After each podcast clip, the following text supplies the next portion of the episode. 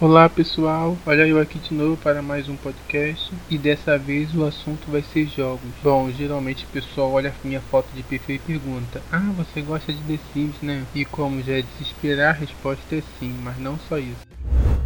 E deixem o like.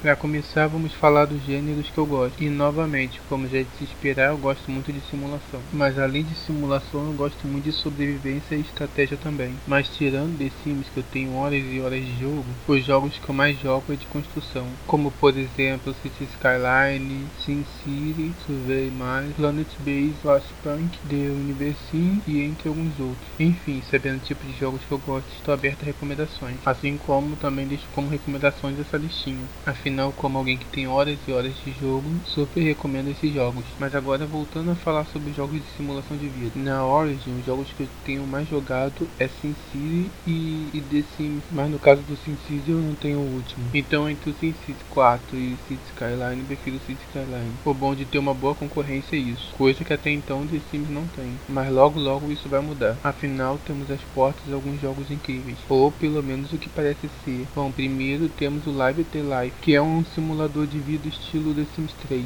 Este já é possível adquirir inclusive, e para quem é fã de jogo mais realista talvez goste dele, assim como Alter Life, por exemplo, que é outro jogo de simulação de vida real do realista, mas este ainda não está disponível para adquirir. Mas pelas fotos, vídeos e informações apresentadas na Steam parece ser interessante. E sei que muita gente gosta do The Sims 3 exatamente por ser realista, mas devido à experiência que eu tive no meu computador com The Sims 3 e meu PC fraco, não estou muito animado não. Coisa que muda com The Sims 2 e 4, então acredito que o jogo mais cartunesco seja mais leve. E por ser o único jogo a caminho que está vindo com esse visual cartunesco, o jogo para lives é o que me deixa mais animado. Afinal, se por um lado Alter Life parece ser aquilo que o The Sims 3 deveria ser, por outro lado, para live parece aquilo que o The Sims 4 deveria ser. E com essa da EA lançar jogos aos pedacinhos, e com a possibilidade de um possível The Sims 5 seguir o mesmo caminho, possivelmente e infelizmente o The Sims passa a virar um jogo B de simulação, assim sendo péssimo para quem é fã do The Sims e ótimo para quem é fã de simulação. Ah, e péssimo para Origin também. Afinal, com isso é mais uma força que ela perde indo para pior. Se um outro jogo de simulação sair melhor que o The Sims, por exemplo, é Deus Olhos. Afinal, apesar de ser fã do The Sims, eu opto por jogos bons. Assim como foi o caso do SimCity e o City Skyline, por exemplo. Mas agora falando de plataforma, tirando meu velho PS2, o que eu tenho para jogar agora é o PC mesmo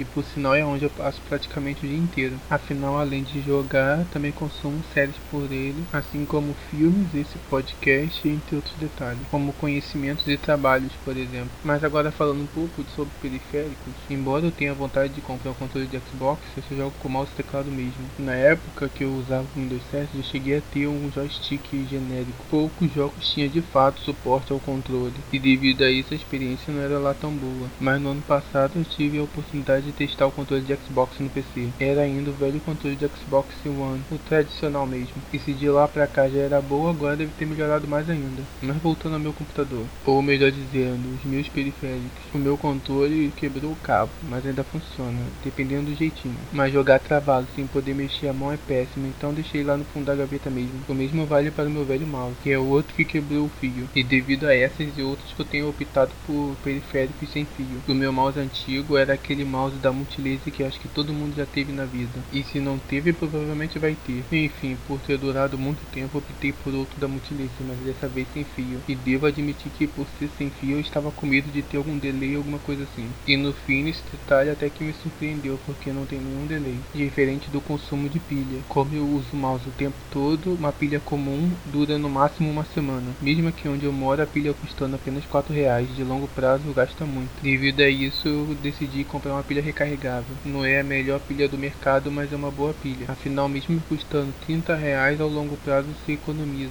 Ainda mais com o fato de uma carga durar o um mês inteiro. Assim economizando até o tempo que eu estaria lá trocando a pilha. Mas voltando aos periféricos, no caso do teclado ele não mexe tanto. Então apesar do próximo teclado também ser sem fio, este está durando e vai durar muito mais pois não mexe tanto. Bom, além disso tenho minhas caixinhas de som e meu fone sem fio. Sou pobre, então não tenho nada voltado exclusivo para jogos jogo. Mas agora falando um pouquinho de jogos online, a minha internet não é tão boa, então tirando joguinhos de celular eu não jogo muito online. A minha internet é uma internet de 10 megas, então para joguinhos de celular dá de boa. Mesmo aqueles disponíveis também no PC, como o Stand War, por exemplo. É um joguinho simples que roda em qualquer PC, afinal é um joguinho de celular. Então se você está usando o Windows 10, recomendo que vá na Microsoft Store baixe e teste. Ou no caso do Android, na Google Play Store, claro. Não tenho iPhone, então não sei se está disponível também na Apple Store, mas custa nada de procurar. E aproveitando que estamos falando de lojas, vamos falar um pouco das lojas de games para PC. Para começar, temos a Origin da EA, que falando de visual, para mim é a melhor, mas quando o assunto é loja de jogos, não é o design que vai fazer ele ganhar. E apesar da EA ter o EA Play, e se comparado com outros serviços de assinatura de jogos, é um bom serviço, depois da chegada dele, a EA meio que esqueceu do resto. Então, para quem gosta de pacote, a EA é a opção. Então, a menos que você tenha assinatura, já espere pagar mais de mil reais por um jogo, pagando algo entre 30 e 100 reais por pedacinho. Então, se fosse ter um pódio, a Origin cairia em terceiro lugar. E seguindo essa ordem, vamos falar um pouco do segundo lugar. Em segundo lugar ficaria a Epic Games, mas ao contrário do que muita gente pensa, ela não ficaria em segundo lugar simplesmente pelos jogos grátis. Game gratuito é bom, mas